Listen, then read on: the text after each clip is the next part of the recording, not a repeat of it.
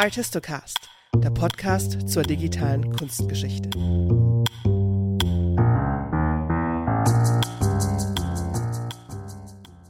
In der letzten Folge ging es um Virtual Reality. Da habe ich mit Stefan Hoppe und Matteo Burioni über die Erfahrungen und Herausforderungen aus der Sicht der Kunstgeschichte gesprochen, wenn es um VR geht. Im Gespräch mit den beiden Kunsthistorikern ist dabei ein Name besonders häufig gefallen: Mona Hess. Sie ist Lehrstuhlinhaberin für den Lehrstuhl Digitale Denkmaltechnologien. Wie ist denn Ihre Perspektive eigentlich auf das Thema Virtual Reality und Kunstgeschichte?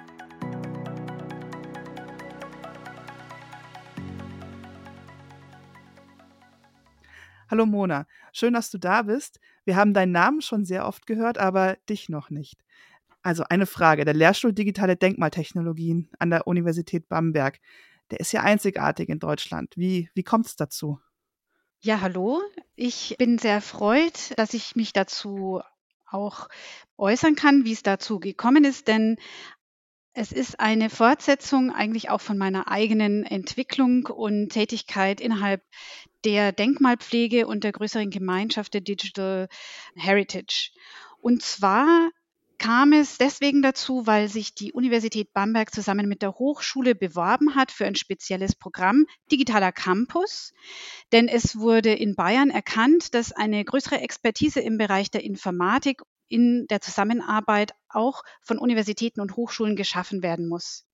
Dann gab es eine Bewerbung mit dem Thema digitale Denkmaltechnologien, die die Integration von Digitalisierung in der Denkmalpflege weitertreiben sollte. Das wurde gewonnen, also der neue Studiengang konnte eingerichtet werden und deswegen ist das Ganze entstanden aus der schon sehr erfolgreichen Zusammenarbeit von der Denkmalpflege mit Bauforschung, Restaurierungswissenschaften in Bamberg und Architekturingenieurwesen in Coburg. Und es entsprach diesem Muster angewandte Fähigkeiten mit vielleicht theoretischem Hintergrund zu hinterlegen und interdisziplinär zu arbeiten.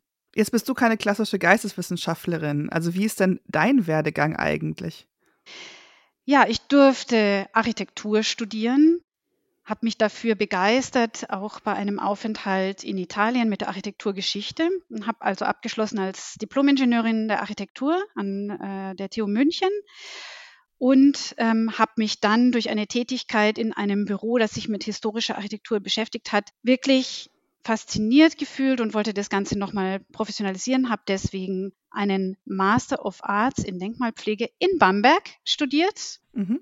und nach einer weiteren Tätigkeit in der Forschung, die sich auch mit Datenbanken auseinandergesetzt hat, georäumlichen Datenbanken im Ausland, ähm, habe ich dann eine Doktorarbeit in der Geomatik gemacht, also Geomatic Engineering. Das ist die georäumliche Aufnahme und Nachbearbeitung von Daten, also 3D-Scanning und habe dort diese Tätigkeit im Rahmen von einer Museumstätigkeit durchgeführt, also auch hier interdisziplinär. Und dann gab es eben diese Stelle in Bamberg, die wie gerufen kam, um alle diese Fähigkeiten unter einem Hut ausüben zu können und nutzen zu können, bis hin zum Handzeichnen jetzt. Also ich durfte alle Fähigkeiten, die ich je erwerben konnte, hier jetzt in das Studium mit einbringen. Das klingt ja wie eine absolute Traumstelle. Das stimmt. Also, was ich da schon raushöre, ist, dass man, ähm, um in diesem Bereich arbeiten zu können, einen, ein unglaubliches Potpourri an Fähigkeiten haben muss. Jetzt liegt es äh, oft in der Geschichte der Sache. Oft gab es noch keine digitalen Studiengänge, also digital Schrägstrich, Kunstgeschichte, Denkmaltechnologie und so weiter. Die Werdegänge, die man oft sieht, äh, sind sehr, sehr individuell. Kann man das aber jetzt mittlerweile auch konkret lernen, also sich gleich schon von Anfang an spezialisieren auf digital Schrägstrich, diese Fähigkeiten? Ja, äh, ich denke, man hat immer ein Grundstudium. Ein Grundstudium zum Beispiel Archäologie, Architektur, Geografie, in dem man die Fähigkeiten des Faches lernt. Und dann gibt es eben diese übergreifenden Studiengänge, in denen man die Digitalisierung nochmal vertieft. Wobei aber eben auch in allen Fächern die Digitalisierung ja schon mit angelegt ist.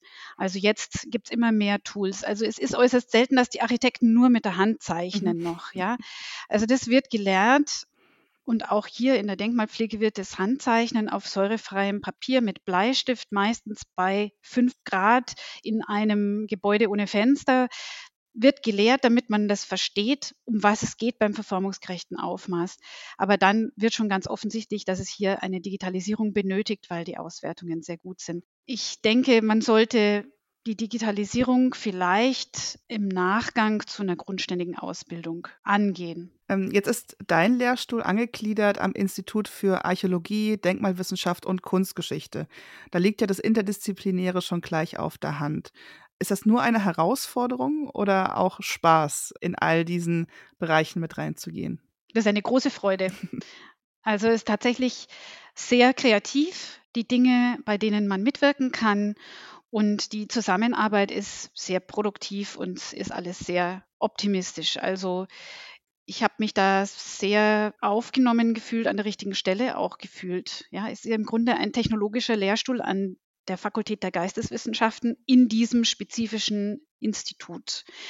Und es ist auch innerhalb der Abteilung Denkmal, würde ich es jetzt mal nennen. Die hieß vorher Denkmalkunde, dann wurde es Denkmalpflege und jetzt durch auch die Ausweitung innerhalb der Abteilung auf die naturwissenschaftlichen Untersuchungen und der Digitalisierung heißt das Ganze Denkmalwissenschaften und ist jetzt größer in sich interdisziplinärer angelegt. Der Grund, warum ähm, ich heute nochmal mit dir sprechen wollte, war, äh, dass ich in der letzten Folge mit Stefan Hoppe und Matteo Burioni über Virtual Reality in der Kunstgeschichte gesprochen habe. Und sie haben von ihrem Projekt Digitalen Korpus der barocken Deckenmalerei gesprochen. Ähm, dein Name ist dann oft gefallen, wenn es um die Erfassung von Deckensystemen, von Räumen ging, im Zusammenhang mit dem Scan-Verfahren. Was sind so die Momente der Kooperation? Also wie sieht es aus, wenn ihr da zusammenarbeitet? Ja, man nimmt sich etwas vor. Hm, vielleicht haben die Kunstgeschichtler eine spezifische Frage oder Vorstellung über ein spezielles Objekt. Also wenn wir da jetzt von Ansbach sprechen, das ist eine Residenz, das ist gerade eingerüstet und haben eine Idee. Ähm, und die Idee muss in irgendeiner Form umgesetzt werden und es gibt spezielle Fragen und haben die Hoffnung, dass eben durch die Anwendung der Technologien diese Fragen beantwortet werden können. Und für uns ist es eine Herausforderung, weil sehr oft gibt es eben technische Anwendungen, die man hat, die man zum Beispiel eingekauft hat, irgendwelche Scanner, und dann ist es im Grunde eine Lösung, die nach einer Frage sucht. Mhm. Und manchmal können wir die Fragen der Kunstgeschichtler so beantworten, aber manchmal ist es nicht möglich, weil wir was Neues schaffen müssen, um die Fragen zu beantworten.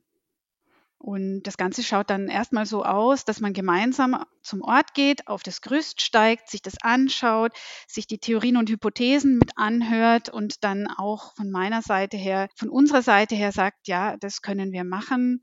Ähm, wir können das mal jetzt als Testfall zeigen und dann schauen wir uns das gemeinsam an und dann wird draufgeschaut und sagt, hm, das trifft es noch nicht und dann muss man weiter verfeinern und muss sich eben auch Entwicklungen vornehmen, die man innerhalb eines Projektes gemeinsam beschreitet, einen gemeinsamen Weg geht. Und welche Formen dann der ähm, Erfassung oder welche Techniken der Erfassung ähm, sind denn dann in diesem Potpourri mit drin? Oder in welche Bandbreite von Techniken kann man sich das vorstellen? Also geht es hier nur um, äh, ich fotografiere Dinge ab und mache dann eine fotogrammetrische Auswertung? Scannt ihr viel oder rekonstruiert ihr? Hier darf ich dir einen kurzen Crashkurs geben in die bildgebenden Verfahren. Also aus technischer Sicht gesehen, was wir betreiben, ist sogenanntes Reality Capture. Wir nehmen die Realität auf und zwar in einem sehr großen Qualitätsgrad beziehungsweise in einem Qualitätsgrad, der angefragt wird, um hier spezielle Dinge zu beantworten.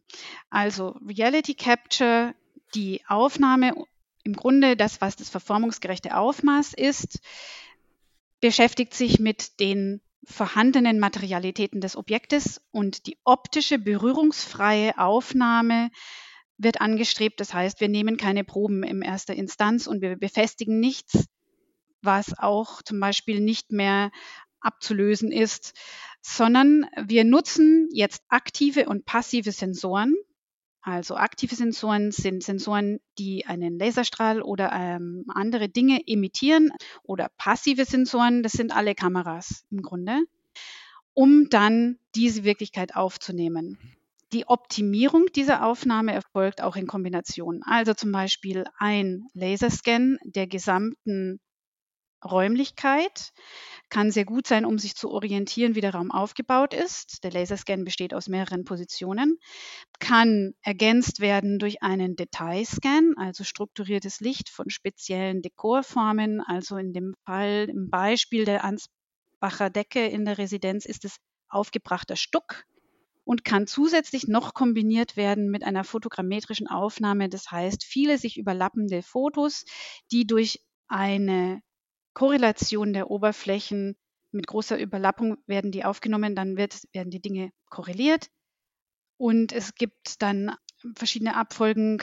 Ich nenne jetzt mal Bündelblockausgleichung. Das ist eine sehr mathematische Angelegenheit, die jetzt schon automatisch passiert in den Programmen, um die Positionen der Kamera zur Decke festzulegen, die dann wiederum, wenn sie festgelegt sind, die Oberfläche berechnen können. Also wir haben hier sehr viel Erfahrung diese ganzen Dinge auch sehr spezifisch, also mit hohem Qualitätsgrad anzuwenden, damit was Gutes rauskommt am Schluss.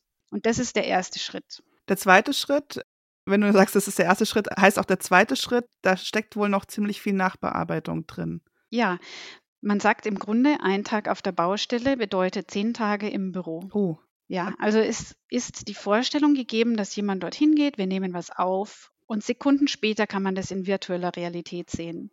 Dem ist nicht so, sondern wir nehmen etwas auf und haben dann normalerweise eine sehr große Rohdatenmenge, die in großen Bearbeitungsschritten, die auch vorgegeben sind, zum Teil immer weiter reduziert wird, aber nicht zu stark reduziert werden darf. Also es gibt quasi, erstmal bringt man die Rohdaten auf seinen Server, Backup immer sehr wichtig und ähm, bearbeitet sie dort mathematische Kontrolle, Qualitätskontrolle wird angewendet und dann wird das Ganze, also jetzt im Fall der Fotogrammetrie, umgearbeitet von den Rohdaten, Punktwolke auf vielleicht ein Oberflächenmodell, ein Mesh.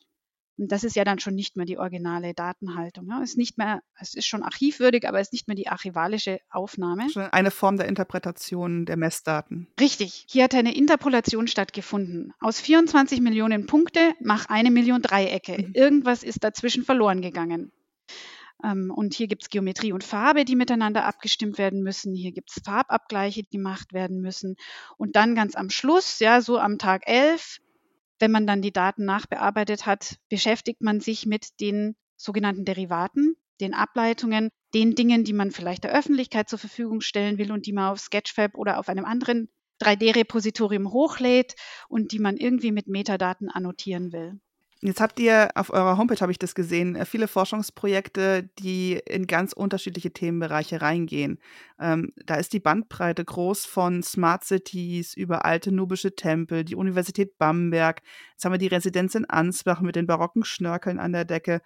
Ähm, ist es aus deiner Perspektive egal, was ihr erfasst? Oder hat, haben die Dinge auch jeweils ihre eigenen technischen Herausforderungen? Ich bin eigentlich agnostisch, was ich scanne, ja, es ist mir egal. Aber es muss natürlich für mich einen Zusammenhang mit der Denkmalpflege, der Architektur, der Geschichte, materielles Erbe sein, Kulturgut sein und Architektur sein oder Denkmal oder Grabung. Das ist normalerweise mein Thema die eben zu erfassen sind mit diesen Technologien, die sich auch sicherlich ändern werden im Laufe der Zeit. Da wird sich alle fünf Jahre was Neues ergeben. Die Bandbreite ist tatsächlich sehr groß und die Spezialisierung findet statt. Also jüdische Friedhöfe sind gerade mein Thema auch sehr. Und für jedes Thema und für jeden Typus Objekt entwickelt man eigentlich eine angepasste Verfahrensweise, wie man diese Dinge aufnimmt und dann einspielt in weitere Forschungsfragen, ja. die man damit beantwortet und die oftmals den Arbeitsablauf betreffen, methodologisch sind, die Integration der Technologie in bestehende Verfahren betrifft. Mhm. Ansonsten ist es mir egal, ob ich am Nordpol scanne, ob ich ein Kanu oder Boot scanne oder ob es ein ägyptischer Skarabäus ist. Jetzt hast du dich ähm, spezialisiert auf diese Reality Capture als Verfahren, das Erfassen von den bestehenden Objekten. Es gibt ja auch andere Schulen bei der Erstellung von 3D-Modellen, die die 3D-Rekonstruktion wählen, also das Aufbauen aufgrund von Plänen, von Maßstäben, von vor Ort gemessenem. Was für Ziele hat denn dieses Verfahren oder wann kommt das zum Einsatz? Diese Verfahren kommen meist zum Einsatz, wenn wir die Bauwerke nicht mehr haben oder wenn Elemente verloren gegangen sind, die diese Bauwerke einst hatten. Und natürlich kann man auch Reality Capture mit einer solchen digitalen Rekonstruktion kombinieren. Also ich persönlich sage virtuell nur dann, wenn sie im Headset landet und ich mich drin immersiv bewegen kann. Also mit den digitalen Rekonstruktionen kann ich Hypothesen testen und kann mit gewissen Graden der Wahrscheinlichkeit diese Hypothesen auch visualisieren. Mhm. Das ist meiner Meinung nach die Aufgabe dieser digitalen Rekonstruktionen. Und ich kann zum Beispiel aus Plänen eine Räumlichkeit entstehen lassen, die wir so vorher nicht gesehen haben. Und ich kann hier ganz deutlich testen, ob die Pläne, die ein Baumeister erstellt hat, auch funktionieren oder ob sich dann noch Dinge geändert haben. Ich kann das Ganze dann vielleicht in der Kombination mit Reality Capture auch vergleichen. Was war der Plan und was hat er tatsächlich gemacht? Mhm. Was wurde denn tatsächlich gebaut oder wurde das Treppenhaus einfach 180 Grad gedreht oder 90 Grad gedreht oder was ist die, hm, das Verhältnis von Plan eben zur Realität. Was besonders wichtig ist für mich in dieser Art von digitaler Rekonstruktion, ist die klare Einteilung und Deklaration, was Hypothese ist. Und diese Hypothesen und diese Entscheidungen, die getroffen werden bei der Modellierung, sollten nach der äh, Charta von London, die schon 2006 geschrieben wurde, auch deutlich aufgeschrieben werden. Es sollte also für alle zugänglich sein, welche Entscheidungen der, ich würde es mal sagen, 3D-Künstler vorgenommen hat. Mhm. Und tatsächlich sprachst du von einer spezifischen Schule. Und es stimmt, dass wir hier in Bamberg eben eher auf der Schiene der Reality Capture sind, aber auch eben Visualisierungen dieser, ich würde mal sagen, 3D-Modellierung anwenden, aber spezifisch für Holzkonstruktionen. Wie ist ein Dachwerk aufgebaut? Wenn man das Ganze sieht als grafisches Werkzeug, dann sind diese Visualisierungen auch in 3D und auch von Null auf modelliert, aber stellen vielleicht auch eine reale Situation dar. Gibt es denn bei den vielen Sachen, die du schon begleitet hast, auch Lieblingsprojekte? Ja, da wahrscheinlich die ersten Projekte, die ich mitgemacht habe, zum Beispiel ein Kanu aus den Salomoneninseln im British Museum. Die spektakuläre Geschichte, als ich eben meine Randbedingungen mitgeteilt habe dem British Museum, ja, ich brauche ungefähr einen Meter Platz um das gesamte Objekt und sie dann den halben Raum ausräumen mussten, in dem ich vorher nicht war, weil drei Kanus übereinander standen und sehr viele weitere Objekte in dem Raum standen und sie mir also wirklich den Gefallen getan haben, dass sie das frei machen konnten. Und das Schöne daran war dann diese Zeit in dem Archiv, Raum des British Museum und in der Zusammenarbeit mit den Anthropologen aus Bergen, Norwegen, die eben dort eine spezielle ozeanische Forschung betrieben haben und die dann eben auch aus der Solomonen Community ähm, jemanden eingeladen haben, um sie zu interviewen. Und sie hat eben diese Symbole, die dort eingeprägt waren, auf dem Kanu wieder erkannt und hat sozusagen die Interpretation des Bootes gebracht. Mhm als Mitglied dieser, ich darf so auf Englisch sagen, Source Community. Also als ihr Ursprungsland hat sie sich dort dem Boot eben auch angenähert und konnte da ein ganz anderes Verhältnis dazu zeigen, als ich das hatte, als diejenige, die das aufgenommen hat.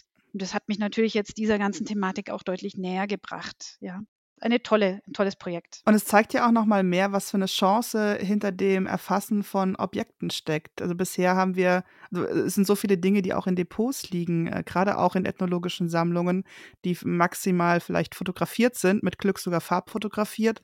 Aber sehr häufig hat man ja irgendwelche kleinen Schwarz-Weiß-Abbildungen. Und man kommt an diese Objekte auch nicht ran. Ja. Äh, manches ist zu fragil, um aus dem Depot zu holen.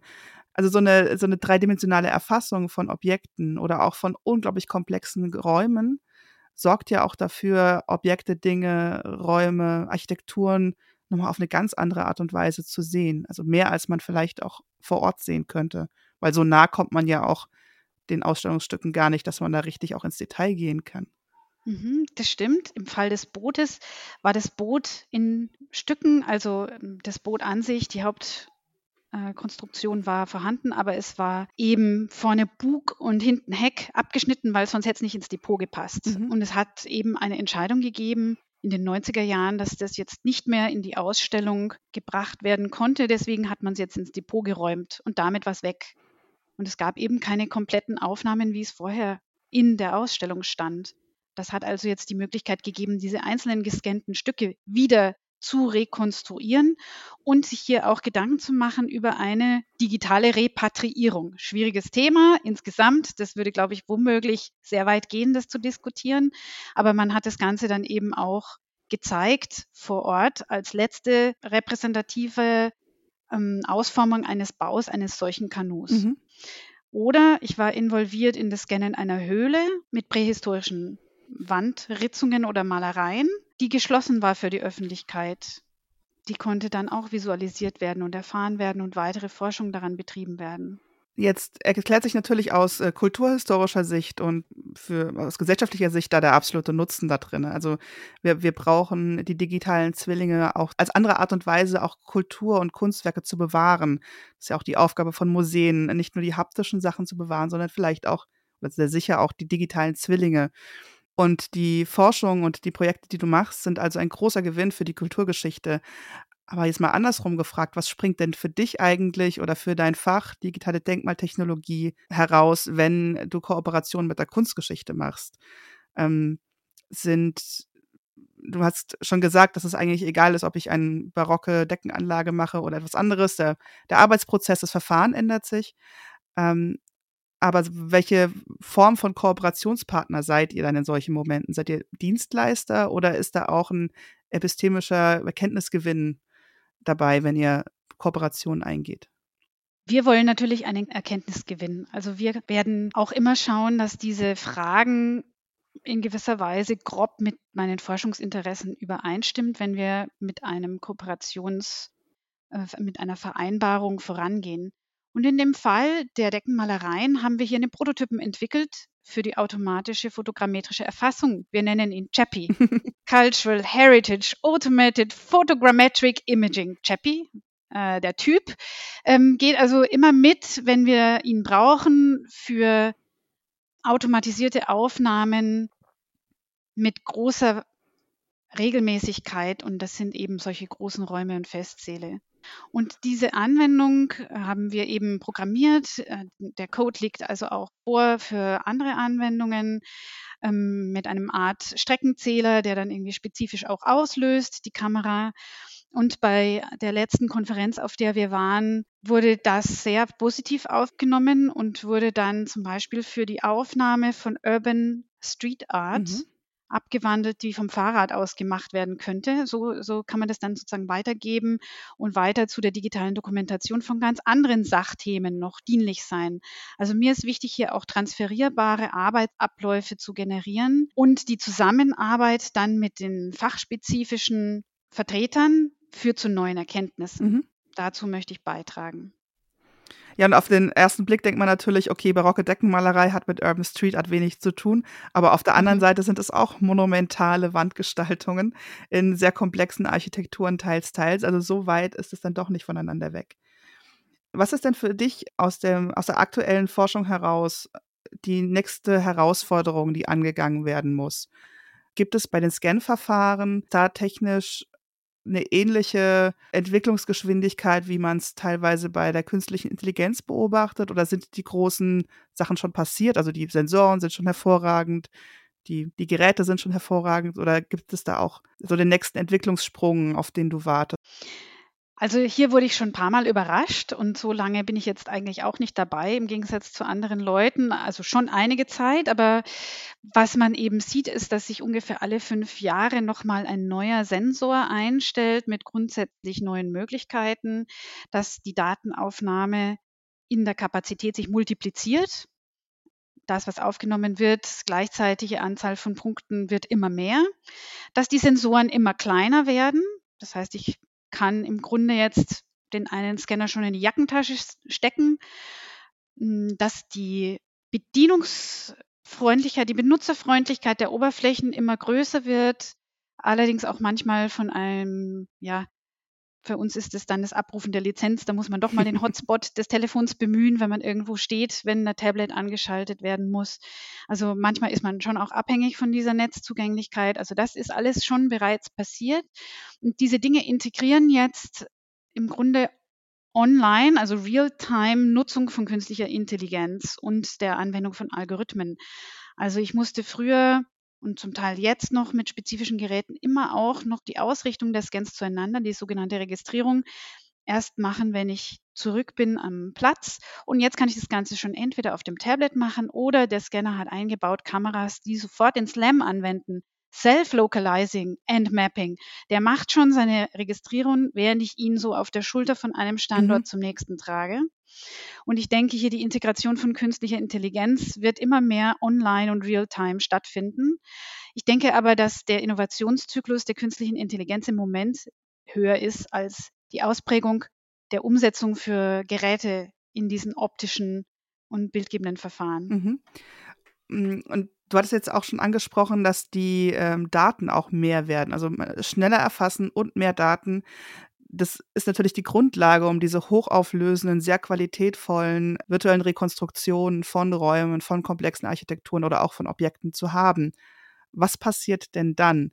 Die habt ihr sicher bei euch in äh, zwei, drei Servern doppelt gebackupt. Aber wie geht man dann eigentlich danach damit um? Sehr gute Frage. Die Langzeiterhaltung der Daten ist eine große Frage. Auch, dass man diese proprietären Formate später mal öffnen kann. Die muss man eigentlich auch schon direkt exportieren in übertragbaren Formaten, die jetzt gerade im Moment standardisiert sind. Ja, ich habe sehr viele Server. Ich glaube, das Rechenzentrum laste ich zur Hälfte aus mit meinem Lehrstuhl, das Rechenzentrum der Uni Bamberg. Mhm.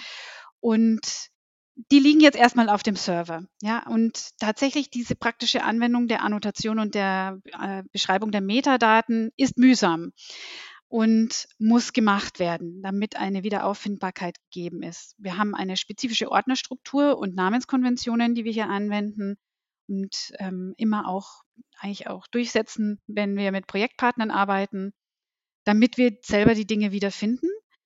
Und mit dem anderen müssen wir noch etwas arbeiten. Wir wollen das Ganze aber natürlich auch an die Frau und an den Mann bringen und da gibt es eben Repositorien, wo man das Ganze hochladen kann. Das machen wir jetzt zunehmend. Bei zum Beispiel einem verlorenen Denkmal haben wir spezifische Datensätze hochgeladen ins Repositorium. Da gibt es dann eine Digital Object Identifier und dann können die Daten auch weiterverwendet werden von Menschen, die vielleicht sich weiter vertiefen wollen in das Thema. Allerdings muss dann schon zu dem Zeitpunkt, wo man das nach außen freigibt, das Ganze sehr kuratiert sein, sehr geordnet sein und beträgt nur einen Prozentsatz, kleinen Prozentsatz der Daten, die man ursprünglich mal als Rohdaten hatte. Mhm. Ich denke, das ist noch eine offene Frage. Das wird in jedem Büro und in jedem Lehrstuhl anders sein und ist wichtig. Also da suchen wir noch nach praktikablen Lösungen, die schnell implementierbar sind und die vielleicht auch automatisch die Daten annotieren. Äh, ich hatte auch mit NFDI for Culture mal drüber gesprochen, eben ähm, im Rahmen der Folge, die ich mit Heike Messer mal aufgezeichnet hatte. Also da ging es um eben 3D-Rekonstruktion, weil sie ähm, in ihrer Doktorarbeit eben auch ähm, erforscht hat, dass es einfach so viele Projekte gibt, die nicht mehr zur Verfügung stehen. Die liegen dann ähm, in, auf CDs, in Disketten, auf ähm, irgendwelchen Festplatten, in Kellern. Ähm, da, da es noch keine Möglichkeit gibt. Und ich sehe hier so eine gewisse Diskrepanz, weil auf der einen Seite wird gefordert, dass immer mehr äh, Kulturgeschichte 3D erfasst wird, mit welcher Technik auch immer. Und auf der anderen Seite gibt es aber anscheinend noch nicht äh, die Lösung, Repositorien oder auch nur einheitliche Viewer zu haben, dass man mit den Sachen arbeiten kann. Gibt es nicht, stimme ich zu. Das ist ein Forschungsgegenstand und wir warten drauf. Von NFDI kommt wie gerufen, um womöglich hier infrastrukturelle Lösungen anzubieten mit den ganzen Schritten, die da passieren bei der Erfassung und der Auswertung, bis hin auch zur Kuratierung von Daten, bis hin auch zur Archivierung und dann auch Bereitstellung, wenn Anfragen kommen, können wir mit euren Daten arbeiten. Ähm, das heißt ja auch, dass man das sicherlich nicht alleine machen kann. Du brauchst einen großen Personenstand, der ähnliche Kompetenzen hat wie du. Wie findet man diese Leute? Ja, diese Leute sind ein neues Berufsprofil, die man ausbilden muss. Diese Leute gibt es noch nicht in großer Zahl an der Schnittstelle zwischen der Technologie und ähm, Kompetenz im Verständnis von materiellen und immateriellen Kulturerbe zum Beispiel und Informatik. Das sind Leute, die wir eigentlich zunehmend brauchen und ich sehe auch immer mehr Stellen auf dem Markt, in verschiedenen Kulturinstitutionen und Sammlungen, die genau diese Menschen suchen, die du gerade ansprichst.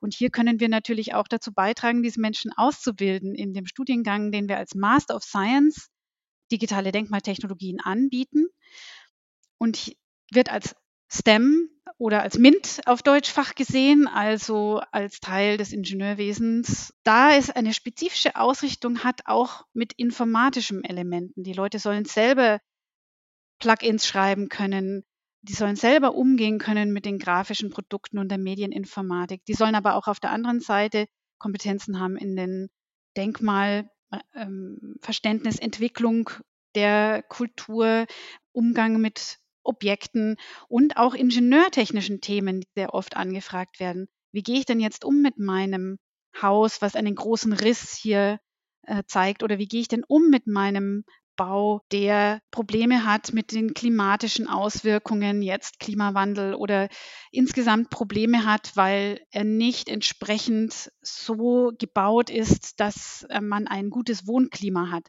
Diese Dinge werden alle zusammengefasst erstmalig in dem Studiengang, den wir anbieten. Und ich hätte auch nicht so viele Ausbildungen und unterschiedliche Wege gehen müssen, verschlungene Wege, um quasi an der Stelle anzukommen, an der ich bin, hätte es immer schon den Studiengang gegeben.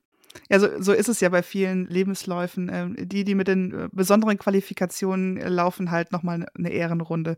Das kennt man in der digitalen Kunstgeschichte, in Digital Humanities, eigentlich bei allen, wenn man sich so die Lebensläufe anschaut. Ist denn der Studiengang voraussetzungsfrei? Also kann ich da auch als Kunsthistorikerin reingehen oder brauche ich schon ein Informatikstudium? Der Studiengang ist für eine sehr heterogene Gruppe ausgelegt. Und auch speziell auf Wunsch meines Vorredners Stefan Hoppe haben wir uns angeschaut, inwieweit Kunstgeschichtler da reinkommen können oder spezielle Voraussetzungen brauchen. Und natürlich kannst du auch in dem Studiengang dich bewerben und einschreiben.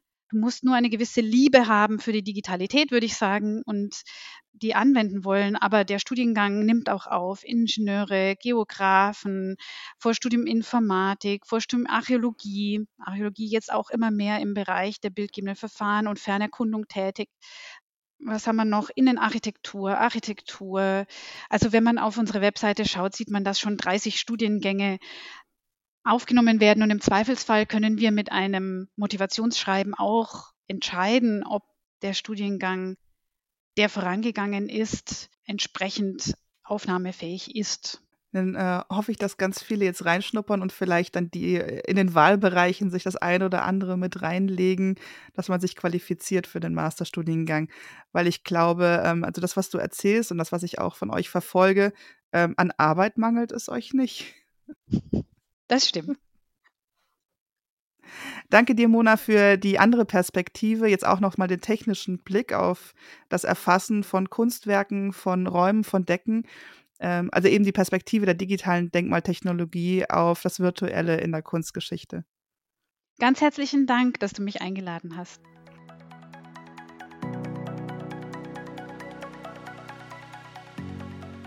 Wir haben uns nun in dieser Folge an der Schnittstelle von Ingenieurswissenschaften, Informatik, Naturwissenschaften, Materialwissenschaften und Kunstgeschichte die technische Perspektive auf das Erfassen von Kulturgütern angesehen.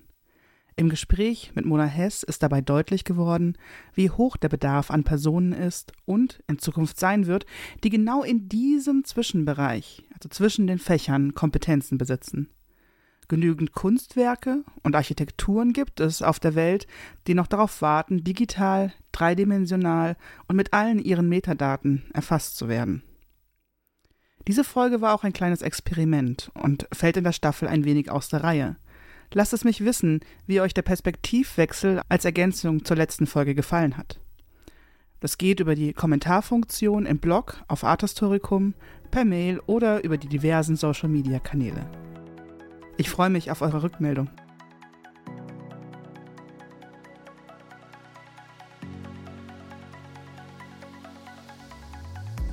Diese Folge wurde von Jacqueline Klusig-Eckert produziert im Auftrag des Arbeitskreis Digitale Kunstgeschichte. Unterstützt wird sie dabei von der Redaktion der Arbeitskreismitglieder Peter Bell, Lisa Diekmann, Peggy Große, Waltraud von Pippich und Holger Simon. Finanziert wird Artistocast, der Podcast zur digitalen Kunstgeschichte von NFDI for Culture, dem Konsortium in der nationalen Forschungsdateninfrastruktur, das sich mit Forschungsdaten zu materiellen und immateriellen Kulturgütern befasst. Unterstützt wird Artistocast durch den Deutschen Verband für Kunstgeschichte. Du hast noch eine Frage oder Anregungen? Kontaktiere uns einfach unter podcast.digitale-kunstgeschichte.de.